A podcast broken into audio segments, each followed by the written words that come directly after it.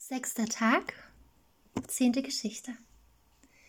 Bruder Cipolla verspricht den Bewohnern eines Landstädtchens, ihnen eine Feder des Engels Gabriel zu zeigen. Da er aber an deren Stelle Kohlen findet, sagt er, sie seien von denen, mit welchen der heilige Laurentius geröstet ward.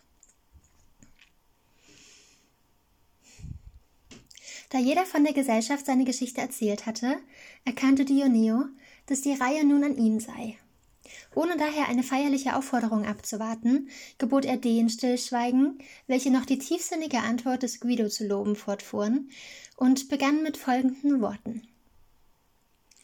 Obgleich, ihr reizenden Damen, mir das Vorrecht gewährt ist zu erzählen, was mir gefällt, gedenke ich mich doch heute nicht von dem Gegenstand zu entfernen, den ihr sämtlich in euren Geschichten gar angemessen behandelt habt. Vielmehr will ich euch, in eure Fußstapfen tretend, erzählen, wie geschickt einer der Mönche des heiligen Antonius durch eine schnell ersonnene Auskunft der Verhöhnung entging, die zwei junge Leute ihm zu bereiten gedachten. Lasst es euch dabei nicht verdrießen, wenn ich, um die Geschichte gehörig zu erzählen, etwas ausführlich werde. Denn wollt ihr nach der Sonne sehen, so werdet ihr bemerken, dass sie noch auf halber Höhe steht. Wie ihr vielleicht gehört haben werdet, ist Certaldo ein Burgflecken der Florentiner Landschaft im Elsatal gelegen. Und obwohl es an Umfang nur klein ist, war es doch einst von adeligen und wohlhabenden Leuten bewohnt. Weil er nun hier vorzügliche Weide traf, pflegte ein Mönch des heiligen Antonius, der Bruder Cipolla hieß, lange Zeit hindurch jährlich einmal hier vorzusprechen, um die Almosen einzusammeln, welche die kurzsichtigen Leute jenen Mönchen gewähren. Vielleicht war er nicht weniger um seines Namens willen als wegen sonstiger Frömmigkeit hier willkommen, da die Umgegend jenes Städtchens jene Gewächse hervorbringt, die durch ganz Toskana berühmt sind und denen er seinen Namen verdankt. Die Zwiebeln nämlich. Bruder Cipolla war untersetzter Gestalt, rötlichen Haares und munteren Gesichts, dabei der abgefeimteste Spitzbube der Welt, und obwohl er keinerlei Unterricht genossen hatte, wusste er doch trefflich und ohne langes Besinnen zu reden, so dass, wer ihn nicht kannte, ihn nicht allein für einen großen Redekünstler gehalten, sondern ihn dem Cicero selbst oder dem Quintilian an die Seite gesetzt hätte. Auch war er von allen in der Umgegend Gevatter oder Freund oder guter Bekannter. Eines Tages nun, als er im Augustmonat seiner Gewohnheit zufolge nach Certaldo gekommen war und als alle guten Männer und Weiber der umliegenden Dörfer sich zur Messe in der Pfarrkirche versammelt hatten, trat er, als es ihm an der Zeit schien, hervor und sagte Ihr Herren und ihr Frauen, wie ihr wisst, ist es euer Brauch, alljährlich den armen Dienern des hochadeligen heiligen Herrn Antonius von eurem Korn und eurem Weizen zu spenden, der eine wenig, der andere viel, je nach dem Vermögen und der Frömmigkeit eines jeden, damit dieser gebenedeite Heilige eure Ochsen und eure Esel, eure Schweine und eure Schafe in seinen Schutz nehme. Außerdem pflegt ihr, insbesondere aber pflegen diejenigen unter euch, welche bei unserer Bruderschaft eingeschrieben sind, den kleinen Beitrag zu entrichten, den man einmal im Jahr zu bezahlen hat. Um nun das eine und das andere einzufordern, bin ich von meinem Oberen, nämlich den Herrn Abt, hierher gesandt.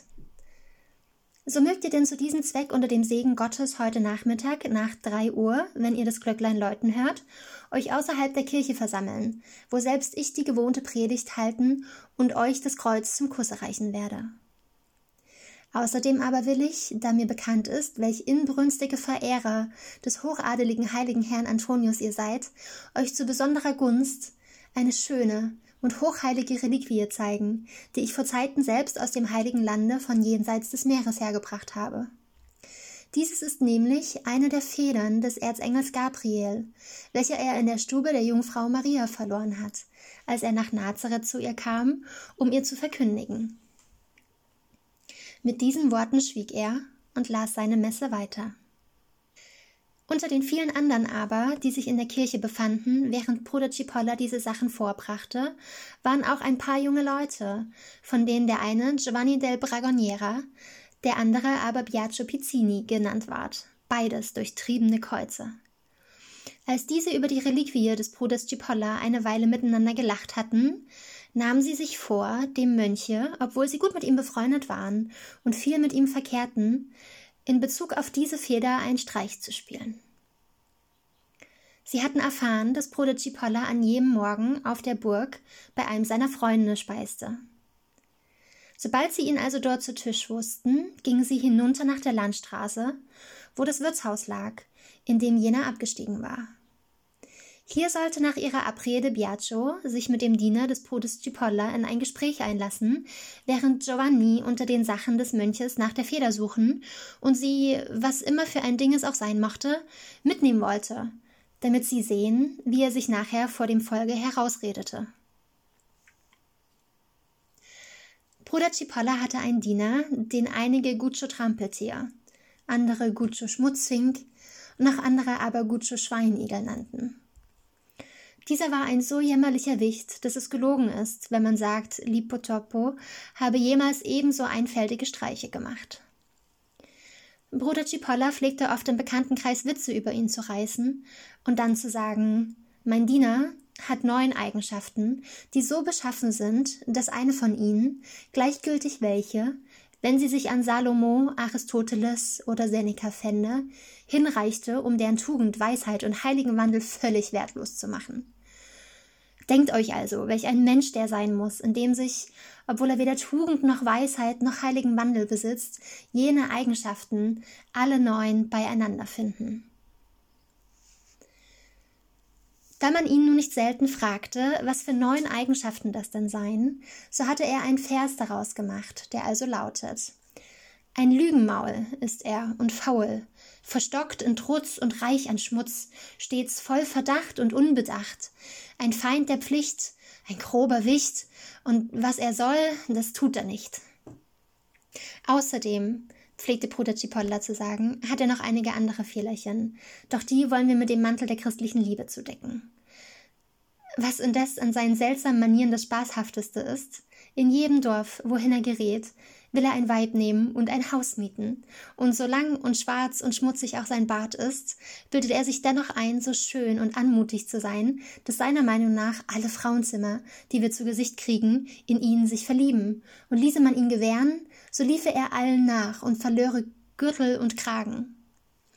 Einräumen muss ich indes, dass er mir vielfach sehr behilflich ist, denn so geheim auch jemand mit mir zu reden haben mag, ist er doch immer zur Stelle, um sich seinen Teil davon abzulauschen. Und wenn ich, wie es vorkommt, etwas gefragt werde, so ist er so besorgt, ob ich auch auf die Antwort gerüstet sei, dass er sich jedes Mal vordrängt und alsbald Ja oder Nein für mich antwortet, wie es ihm angebracht scheint.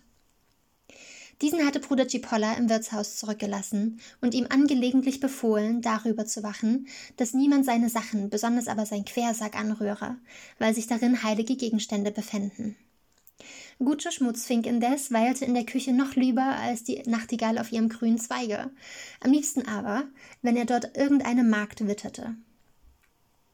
Nun hatte er in der Wirtsküche solch ein Frauenzimmer zu sehen bekommen, das dick und fett und klein und missgestaltet war, ein paar Brüste hatte wie zwei Mistkörbe, ein Gesicht, als gehörte sie zur Familie der Baronci, und dabei verschwitzt, schmierig und eingeräuchert war. An diese machte er sich nun heran, nicht anders als der Geier an das Aas, und ließ die Stube des Bruders Cipolla und dessen sämtliche Sachen im Stich. Obwohl es August war, setzte er sich zu ihr, die Nuta hieß, ans Feuer, fing ein Gespräch mit ihr an und erzählte ihr, dass er ein Edelmann in geheimem Auftrag sei und dass er Gulden hätte, mehr wie Lügen mal tausend, die noch nicht einmal gerechnet, die er anderen schuldig sei, deren eher mehr wäre als weniger, und dass er so viel könne und verstehe wie der Tausendsasser in Person. Obwohl nun seine Kapuze so schmierig und fettig war, dass sie ausgereicht hätte, um den großen Suppenkessel von Alto Pascha zu würzen, obwohl sein Wams zerrissen und geflickt und um den Hals und unter den Achseln so glänzend verschmutzt, mit Flecken und so vielerlei Farben übersät, dass tatarische und indische Stoffe nie buntere Farben zeigten, obwohl seine Schuhe völlig zerrissen und seine Strümpfe vielfach durchlöchert waren, so kümmerte ihn dies alles nicht im mindesten. Vielmehr versicherte er der Magd nicht anders, als wäre er der gnädige Herr von Castiglione, dass er sie neu bekleiden und ausstatten, jener Knechtschaft, wo sie fremden Leuten dienen müsse, ohne sich groß etwas erwerben zu können, entheben und ihr Aussichten auf glücklichere Umstände eröffnen wollte. Mit so viel Nachdruck er aber auch dies alles und noch viel mehr vorbrachte, so war es doch, wie es immer bei seinen Unternehmungen zu geschehen pflegte, nicht anders, als hätte er den Wind in den Wind gesprochen, und seine Beredsamkeit blieb ohne Erfolg. Die zwei jungen Leute fanden sonach den Gutsche Schweinigel mit der Nute beschäftigt höchstlich zufrieden darüber, da sie nun halbe Mühe zu haben glaubten, gingen sie, ohne von jemand angehalten zu werden, in Bruder Cipollas Zimmer, das offen stand, und das erste, worüber sie sich hermachten, um es zu durchsuchen, war der Quersack des Mönches, in dem die Feder stecken musste. Wirklich fanden sie hier in einem großen, vielfach mit Sindeltaffet umwickelten Bundel ein kleines Kästchen. Und in diesem, nachdem sie es geöffnet hatten, eine der Schwanzfedern eines Papageien, von der sie mit Recht vermuteten, dass es dieselbe sein werde, die er den Chertaldesen zu zeigen versprochen hatte. In der Tat konnte er zu jener Zeit dergleichen dem Volke wohl weismachen, denn noch waren die glänzenden Spielereien aus Ägypten nur zu einem kleinen Teil nach Toskana herübergebracht worden, während sie später zum größten Unheil von ganz Italien in unzähliger Menge bei uns eingeführt wurden. Waren sie damals überhaupt noch wenig bekannt, so wussten die Bewohner jenes Landstädtchens so gut wie nichts von ihrem Dasein. Und solange die anspruchslose Einfalt unserer Altvorderin bestand, hatte dort wohl die große Menge nie den Namen eines Papageien nennen gehört, geschweige denn einen solchen gesehen. Zufrieden, die Feder gefunden zu haben, nahmen sie die zwei jungen Leute zu sich und füllten das Kästchen, um es nicht leer zu lassen, mit einigen Kohlen, die sie in einer Zimmerecke liegen sahen. Dann verschlossen sie es, brachten alles wieder in denselben Zustand, wie sie es gefunden hatten, und kehrten, ohne von jemand bemerkt worden zu sein, vergnügt mit ihrer Feder nach Hause zurück, wo sie voller Neugier warteten, was Bruder Cipolla sagen werde, wenn er statt der Feder die Kohlen fände. Inzwischen gingen die Männer und die einfältigen Weiblein, die in der Kirche gewesen waren und vernommen hatten, dass sie nachmittags um drei eine Feder des Engels Gabriel zu sehen bekommen sollten, nach beendeter Messe wieder heim, und ein Nachbar teilte dem anderen, eine Gevatterin der Nächsten, die Nachricht mit. So strömten denn, nachdem alle zu Mittag gegessen hatten, im sehnsüchtigen Verlangen, die Feder zu sehen, so viele Männer und Weiber in den Burgflecken zusammen, dass sie kaum darin Platz fanden. Bruder Cipolla erhob sich indes, nachdem er gut zu Mittag gespeist und darauf ein wenig geschlafen hatte, bald nach drei Uhr von seinem Lager und ließ auf die Nachricht hin, dass schon eine große Menge von Landleuten herbeigeströmt sei, um die Feder zu sehen, dem Gutsche Schmutzfink sagen, er möge mit dem Glöcklein hinaufkommen und den Quersack mitbringen. Nur mit Mühe vermochte dieser sich von der Küche und der Nuta loszureißen. Doch tat er es und langte keuchend und außer Atem, weil das viele Wassertrinken ihm den Leib so aufgetrieben hatte, mit den begehrten Gegenständen oben an. Dann stellte er sich auf das Geheiß des Bruders Cipolla an die Kirchentür und läutete sein Glöcklein nach Kräften. Bruder Cipolla aber begann, begann, wie er das Volk beisammen sah, ohne zu bemerken, dass jemand über seinen Sachen gewesen war, die Predigt und sagte gar vielerlei, das ihm für seine Absichten dienlich schien. Als es nun endlich soweit war, dass er die Feder des Engels Gabriel zeigen sollte, sprach er zuerst mit großer Feierlichkeit des Confiteor, dann ließ er zwei Wachsfackeln anzünden, nahm die Kapuze ab, wickelte langsam den Taffet auf und zog das Kästchen hervor. Hierauf sagte er noch einige Worte zu Lob und Preis des Engels Gabriel und seiner Reliquie und öffnete alsdann das Kästchen. Da er dieses nun mit Kohlen angefüllt sah, fiel ihm nicht etwa ein, dass Gutscho Trampeltier ihm das könnte getan haben, denn er wusste gut genug, dass er zu so etwas nicht Witz genug hatte. Auch verwünschte er ihn nicht, dass er das Kästchen nicht besser von den Händen anderer, von denen dieser Streich ausgegangen war, behütet hatte. Auf sich selbst aber fluchte er im Stillen, dass er die Obhut seiner Sachen dem Gutscho anvertraut hatte, von dem er doch selbst wusste, wie er war, Unbedacht, ein Feind der Pflicht, ein fauler Wicht. Und was er soll, das tut er nicht.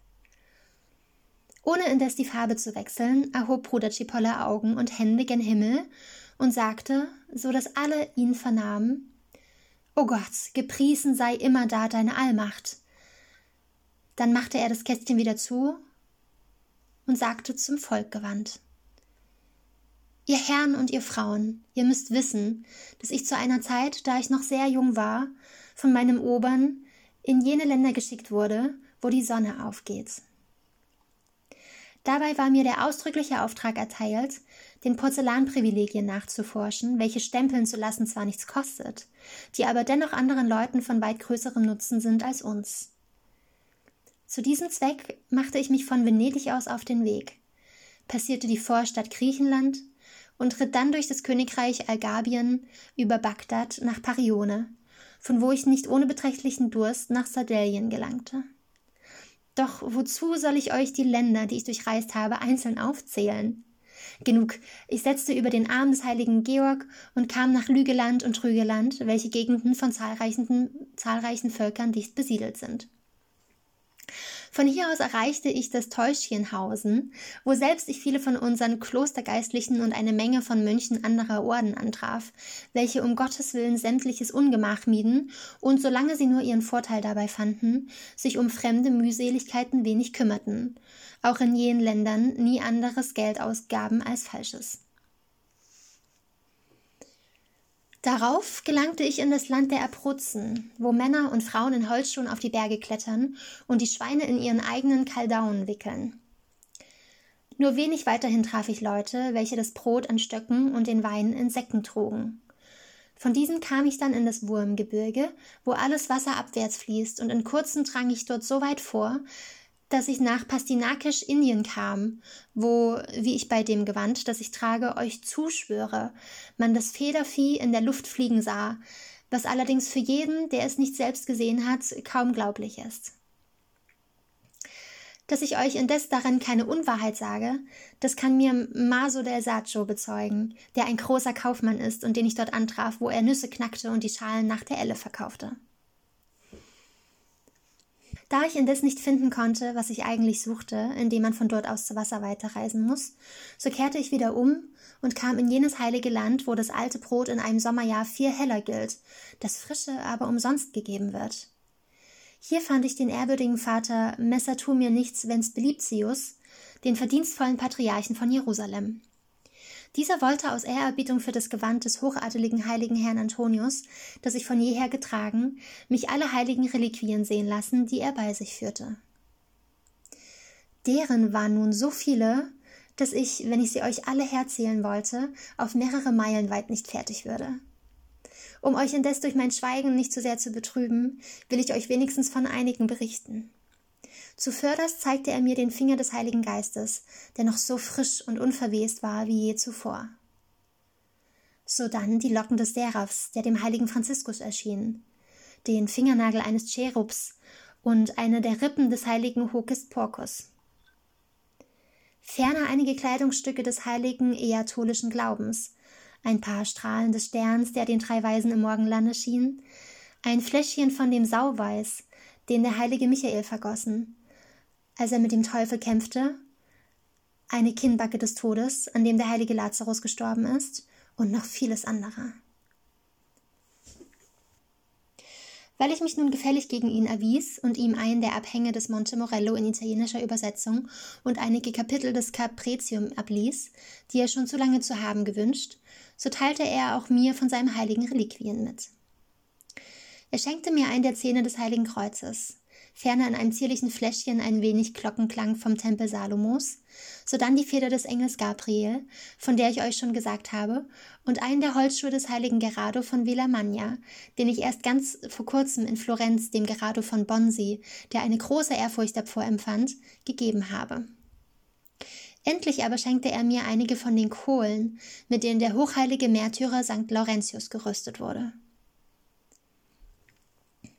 Alle diese heiligen Gegenstände führe ich nun andächtig bei mir und habe sie auch sämtlich hier am Orte. Indessen hat mein Oberer bis jetzt und bis ihre Echtheit erwiesen wäre, mir niemals gestattet, sie vorzuweisen. Jetzt aber hat er sich teils durch einige Wunder, die sie bewirkt haben, teils durch Briefe, die er von den Patriarchen empfangen, überzeugt, dass sie sind, wofür sie mir gegeben wurden, und mir deshalb die Erlaubnis erteilt, sie zu zeigen. Und so sehr hüte ich mich, sie in einem anderen anzuvertrauen, dass ich sie überall hin mitnehme. Namentlich verwahre ich die Feder des Engels Gabriel, damit sie keinen Schaden nehmen, in einem Kästchen und die Kohlen, mit denen der heilige Laurentius gebraten ward, in einem anderen. Nun sind diese beiden Kästchen, einander so ähnlich, dass ich schon öfter das eine mit dem anderen verwechselt habe, und so ist mir dann auch heute geschehen. Während ich glaubte, das Kästchen mitgebracht zu haben, in welchem sich die Feder befindet, habe ich das andere mit den Kohlen des heiligen Laurentius ergriffen. Aber ich halte dafür, dass dies keineswegs ein zufälliger Irrtum, sondern dass es vielmehr sicherlich eine Fügung Gottes war, welcher meine Hände das Kästchen mit den Kohlen ergreifen ließ, um mich dadurch zu erinnern, dass in zwei Tagen das Fest des heiligen Laurentius sei. Darum nämlich ließ Gott mich statt der Feder, die ich mit mir nehmen wollte, die gebenedeiten Kohlen, die durch den Saft, der von jedem hochheiligen Leibe niedertroff, ausgelöscht wurden, ergreifen, weil es seine Absicht war, dass ich, indem ich euch die Kohlen, mit denen er einst geröstet ward, vorzeige, in eurem Herzen die fromme Verehrung, die ihr diesem Märtyrer schuldig seid, neu entzünde. Darum, meine Kinder, die Gott segnen möge, Nehmt eure Mützen ab und tretet in Ehrfurcht und Andacht alle heran, diese Kohlen zu schauen. Vorher aber sollt ihr wissen, dass wer mit diesen Kohlen in dem Zeichen des Kreuzes berührt ist, während des ganzen folgenden Jahres sicher sein darf, dass kein Feuer ihn brennen kann, ohne dass er es fühle. Nachdem er also gesprochen und ein Lobgesang auf den heiligen Laurentius angestimmt hatte, öffnete er das Kästchen und zeigte die Kohlen. Eine Zeit lang beschaute sie die einfältige Menge mit ehrfurchtsvollem Erstaunen. Bald aber drängten sie sich ungestüm um den Bruder Cipolla und verlangten unter viel größeren Opfern, als sie sonst zu geben gewohnt waren, inständig, dass er einen jeden mit den heiligen Kohlen berühre. Diesen Bitten zufolge nahm Bruder Cipolla eine jener Kohlen nach der anderen zur Hand und malte ihn auf ihre Jacken und weißen Hemden und den Weibern auf ihre Kopftücher so große Kreuze, als sie nur irgend darauf Platz hatten. Dabei versicherte er ihnen, dass, wie er schon oftmals erfahren, ebenso viel wie von diesen Kohlen durch das Aufmalen der Kreuze abgerieben werde, in dem Kästchen von selbst wieder nachwüchse. So machte Bruder Cipolla nicht ohne erheblichen Nutzen für sich die Bewohner von Certaldo zu Kreuzrittern. Denjenigen aber, die ihm einen Posten zu spielen gedachten, indem sie ihm seine Feder wegnahmen, spielte er durch seine Geistesgegenwart einen ebenso großen. Beide waren in der Predigt, und als sie hörten, wie geschickt er sich aus der Verlegenheit zu ziehen wusste und wie weit er dazu ausholte und mit was für Redensarten, gerieten sie in ein solches Lachen, dass sie fürchten mussten, die Maulsperre zu bekommen. Nachdem aber die Volksmenge sich verlaufen hatte, gingen sie zu ihm, entdeckten ihm unter dem größten Jubel der Welt, was sie getan hatten, und gaben ihm seine Feder zurück. Diese trug ihm im folgenden Jahr nicht weniger ein als im heurigen die Kohlen.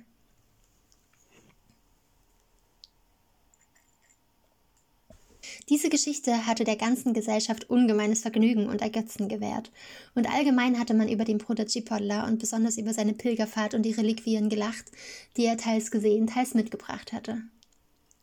Als die Königin wahrnahm, dass die Geschichte und mit dieser ihr Regiment ein Ende genommen hatte, erhob sie sich von ihrem Sitze, nahm sich den Lorbeerkranz vom Haupte und setzte ihn auf Dioneus Haupt, indem sie lächelnd sprach Zeit ist es, O Dioneo, dass du auf eine Weile erfährst, was es heißen will, Weiber lenken und regieren zu müssen. Sei denn nun König und führe dein Regiment so, dass wir es bei seinem Ende loben können. Lachend empfing Dioneo den Kranz und antwortete Wertere Könige als mich werdet ihr freilich schon manchmal gesehen haben, die Schachkönige mit eingerechnet. Wahrlich aber, Wolltet ihr mir gehorchen, wie es einem echten Könige zu gehorchen Pflicht ist, so wollte ich euch Freuden genießen lassen, ohne die jeder Lustbarkeit etwas zum vollen Ergötzen fehlt. Besser indessen, ich schweige davon. Genug, ich will regieren, so gut ich es vermag. Hierauf ließ er, wie es üblich geworden war, den Seneschall herbeikommen und gebot ihm in der gehörigen Reihenfolge, was er zu tun habe, solange sein Regiment dauerte. Dann aber sagte er, Schon auf mancherlei Weise, ihr verehrten Damen, ist vom menschlichen Scharfsinn und von den mannigfachen Geschicken gesprochen worden, so dass ich fürchten musste, lange Zeit zu brauchen, um eine solche Aufgabe zu finden. Wäre nicht Frau Liciska vor kurzer Zeit hierher gekommen, um mir durch ihr Gerede für die morgigen Erzählungen einen Gegenstand an die Hand zu geben. Wie ihr vernommen habt, hat sie behauptet, dass keiner aus ihrer Bekanntschaft als Jungfrau zu ihrem Gatten gekommen sei und ferner hinzugefügt, dass sie wohl wisse, wie zahlreich und arg die Streiche seien, die auch die Ehefrauen ihren Männern spielen. Wenn wir nun auch die erste Hälfte dieser Behauptung auf sich beruhen lassen, denn das sind nur Kindereien, so halte ich doch dafür, dass über die zweite ergötzlich zu sprechen sei. Aus diesem Grunde ist es denn mein Wille, weil Frau Liciska uns einmal darauf gebracht hat, dass morgen von den Streichen erzählt werde, welche, sei es aus Liebe oder um sich aus seiner Verlegenheit zu ziehen, Frauen ihren Männern gespielt haben, mögen diese es nun gewahr geworden sein oder nicht. Einige von den Damen meinten, dass es sich nicht recht für sie schicke, solch ein Gegenstand in ihren Erzählungen zu behandeln, und baten daher den König, dass er die bereits gestellte Aufgabe wieder abänderte. Er aber antwortete ihnen Meine Damen, wie meine Aufgabe beschaffen ist, weiß ich nicht minder gut als ihr. Dennoch konnten die Gründe, die ihr gegen sie anführt, mich nicht bewegen, davon abzugehen. Denn ich bin der Überzeugung, dass in den jetzigen Zeitläuften Männern wie Frauen gestattet ist, zu reden, was ihnen beliebt, wenn sie nur darauf achten, in ihren Handlungen ehrbar zu bleiben. Wisst ihr etwa nicht, dass infolge der bösen Geisel, die uns heimgesucht, die richterlichen Beamten ihre Gerichtsstätten verlassen haben, dass die göttlichen sowohl als auch die menschlichen Gesetze schweigen und jedem die Befugnis, sein Leben zu schützen, im weitesten Umfange gewährt ist? Wenn also eure Sittsamkeit in den Gesprächen ein wenig von ihrer Strenge verliert, keineswegs, um infolgedessen in Handlungen die kleinste Unziemlichkeit zu gestatten, sondern nur, um euch selbst und anderen Unterhaltung zu gewähren, so sehe ich nicht ein, mit welchem irgend stichhaltigen Grund euch deshalb jemand tadeln könnte. Zudem hat diese eure Gesellschaft vom ersten Tage bis zur gegenwärtigen Stunde die strengste Ehrbarkeit bewahrt und sich, was auch immer der Inhalt der Erzählung gewesen sein möge, nicht durch die kleinste Unziemlichkeit befleckt, wie sie das auch in Zukunft mit Gottes Hilfe nicht tun wird. Und wem wäre denn eure Sittsamkeit nicht zur Genüge bekannt? Welche weder die heiteren Gespräche noch, wie ich überzeugt bin, die Schrecken des Todes auf Abwege zu locken vermöchten.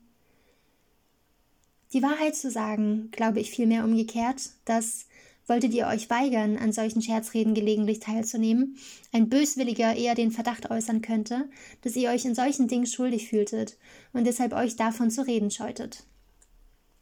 Schließlich gereicht es mir zu geringer Ehre, wenn, nachdem ich jedem meiner Vorgänger gehorsam war, ihr mich zwar zum König macht und mir dadurch die Befugnis, euch Gesetze zu geben, erteilt, es aber gleichzeitig ablehnen wollt, so zu erzählen, wie, euch, wie ich es euch bestimmt habe. Lasst also jene Besorgnis fahren, die ihr schuldbewussten Gemütern mehr ansteht als den euren, und seid viel mehr als alle miteinander besorgt, uns, wenn das Glück gut gesinnt, eine recht schöne Geschichte zu erzählen.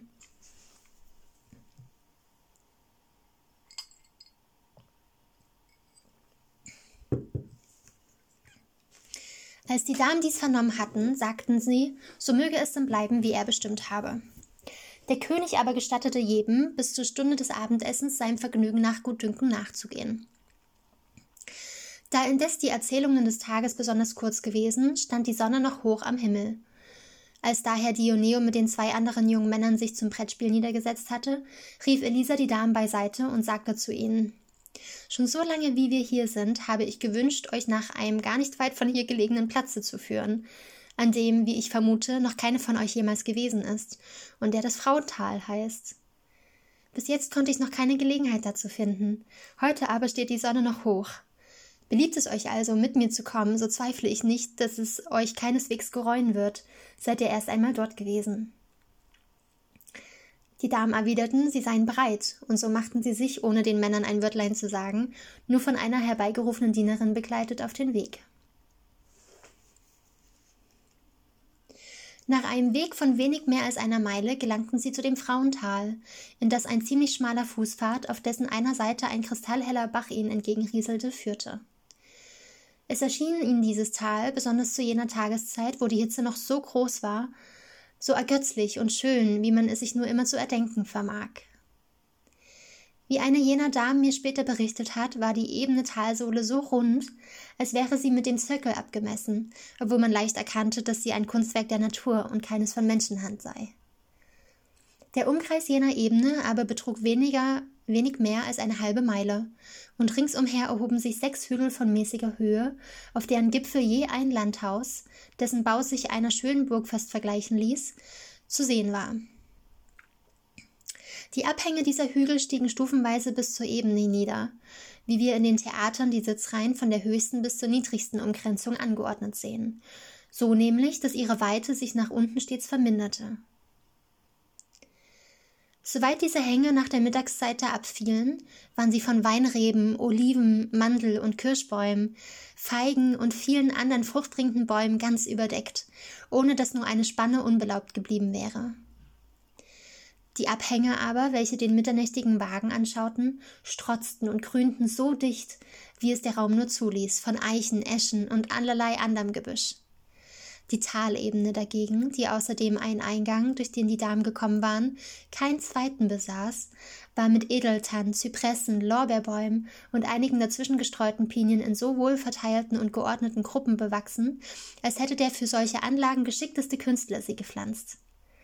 Durch dieses Laubdach vermochten die Strahlen der Sonne, auch wenn sie hoch stand, entweder gar nicht oder doch nur sehr sparsam auf den Boden zu dringen, der eine einzige Wiese des kürzesten grünen Grases bildete, zwischen dem unzählige purpurfarbene und andere Blumen sprossen. Was aber außerdem nicht minder erfreute als alles übrige, war ein Bächlein, das aus einem Tale, welches zwei jener Hügel trennte, über mehrere Felsstufen niederfloss, im Fallen ein dem Ohr angenehmes Rauschen hervorrief und in so glänzenden Wasserstaub sich zerschlug, dass man von ferne Quecksilber zu sehen glaubte, welches infolge eines Druckes in kleinen Tröpfchen aus einem Behältnis hervorspritzt. Auf dem Boden des kleinen Tales angelangt, sammelte sich das Wasser in einem schmalen Bette, durch das es eilig bis zur Mitte der Ebene dahinfloss, um dort ein Teichlein zu bilden, nicht größer als die Weiher sind, welche die Städter, wo die Gelegenheit sich dazu bietet, in ihren Gärten anzulegen pflegen. Dieser kleine Teich war nicht tiefer, als um einem Manne bis an die Brust zu reichen, und da das Wasser ohne die leiseste Trübung war, gestattete es in seiner Klarheit genau zu erkennen, dass der Grund aus dem feinsten Kiese bestand, und hätte jemand die Muße dazu gehabt, er wäre imstande gewesen, die einzelnen Steinchen zu zählen. Aber wer auf das Wasser sah, erblickte nicht nur den Grund, sondern zugleich so viele hin und her schießende Fische, dass es neben dem Vergnügen Staunen erregte. Kein anderes Ufer umschloss dieses Wasserbecken als allein der Rand jener Wiese, die umso schöner grünte, je näher sie sich zu dem Teiche niedersenkte und je mehr sie von seiner Feuchtigkeit erfrischt ward. Alles Wasser, das im Umfang dieses Beckens keinen Raum fand, wurde von einem zweiten Bett aufgenommen, durch welches es aus dem Tale geleitet und in das tiefer gelegene Land abfloss. Als die jungen Damen nun hier angelangt waren und sich nach allen Richtungen umgeblickt hatten, lobten sie zuerst auf das lebhafteste die Schönheit des Ortes.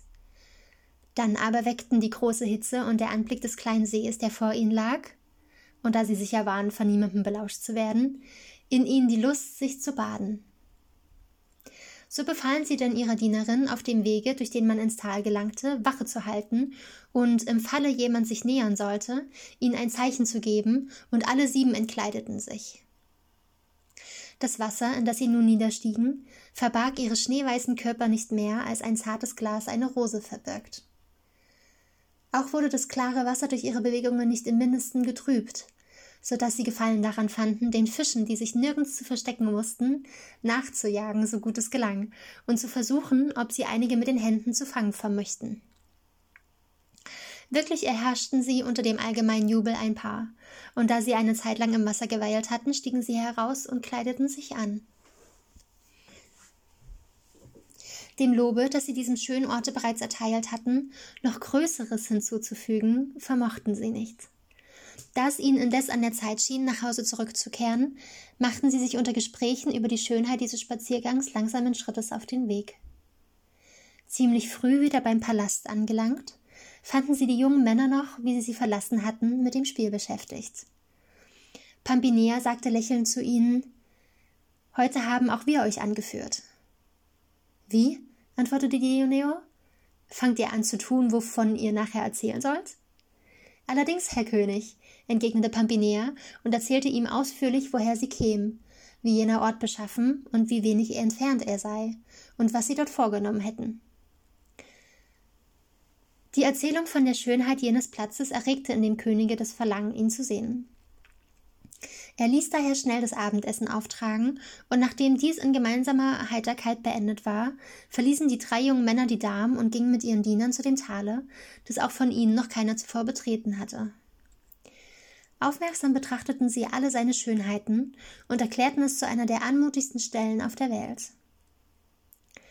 Dann badeten sie sich, kleideten sich aber bald wieder an und kehrten, weil es schon spät war, nach Hause zurück, wo sie die Damen zu einem Liede, das Fiametta sang, ein Reigen tanzend fanden.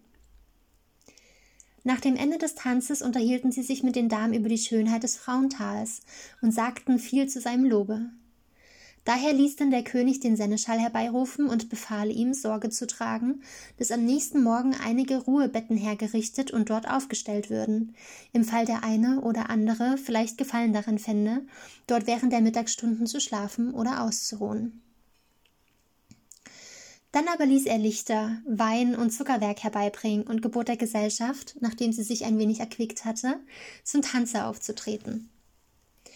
Panfilo führte auf des Königs Verlangen den Tanz an. Dieser aber sagte zu Elisa gewandt, freundlich, Schöne Maid, du übertrugst mir heute die Ehre der Krone, so will ich dir für diesen Abend die des Liedes übertragen. Singe uns also eines, wie es dir am besten gefällt. Elisa erwiderte lächelnd, dass sie gerne dazu bereit sei, und begann mit süßer Stimme in folgender Weise.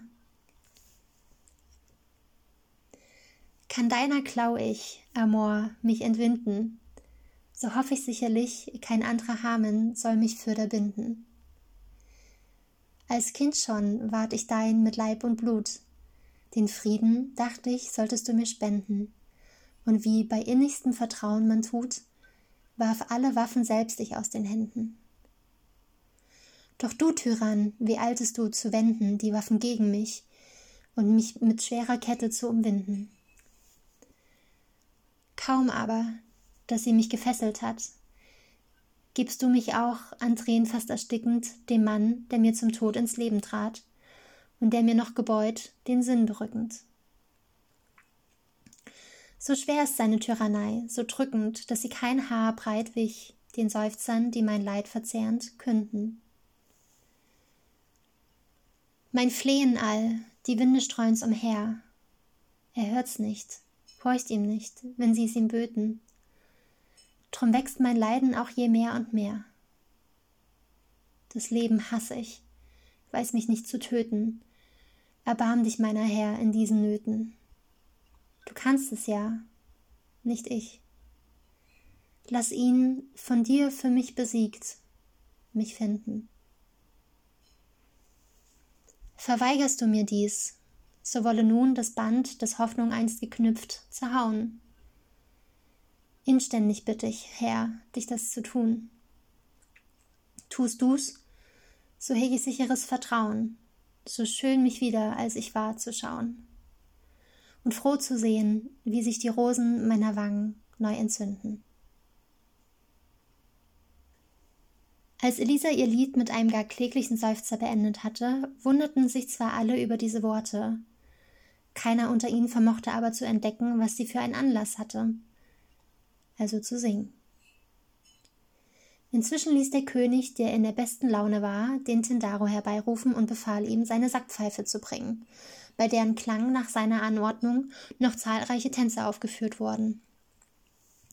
Erst als ein beträchtlicher Teil der Nacht bereits verstrichen war, hieß er einen jeden schlafen gehen.